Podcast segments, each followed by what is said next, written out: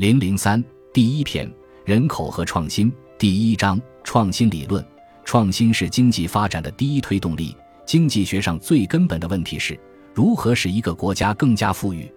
除了创新，还有许多关键因素可以使一个国家变得富裕。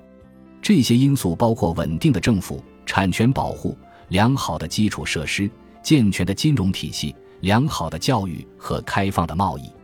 所有这些因素都很重要。但是从政策的视角来看，哪些更加难以实现？我暂且忽略那些最不发达的国家，重点关注中等收入国家，发现其中大多数国家都具备这些要素。例如泰国，它拥有稳定的政府、优质的基础设施、大学入学率和贸易开放度也都较高，但泰国还不能被称为发达国家。差距在哪里呢？我们通过对比会发现。高收入国家与中等收入国家之间的差异，往往是创新能力。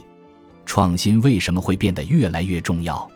首先，全球化使创新的回报比以前更为丰厚。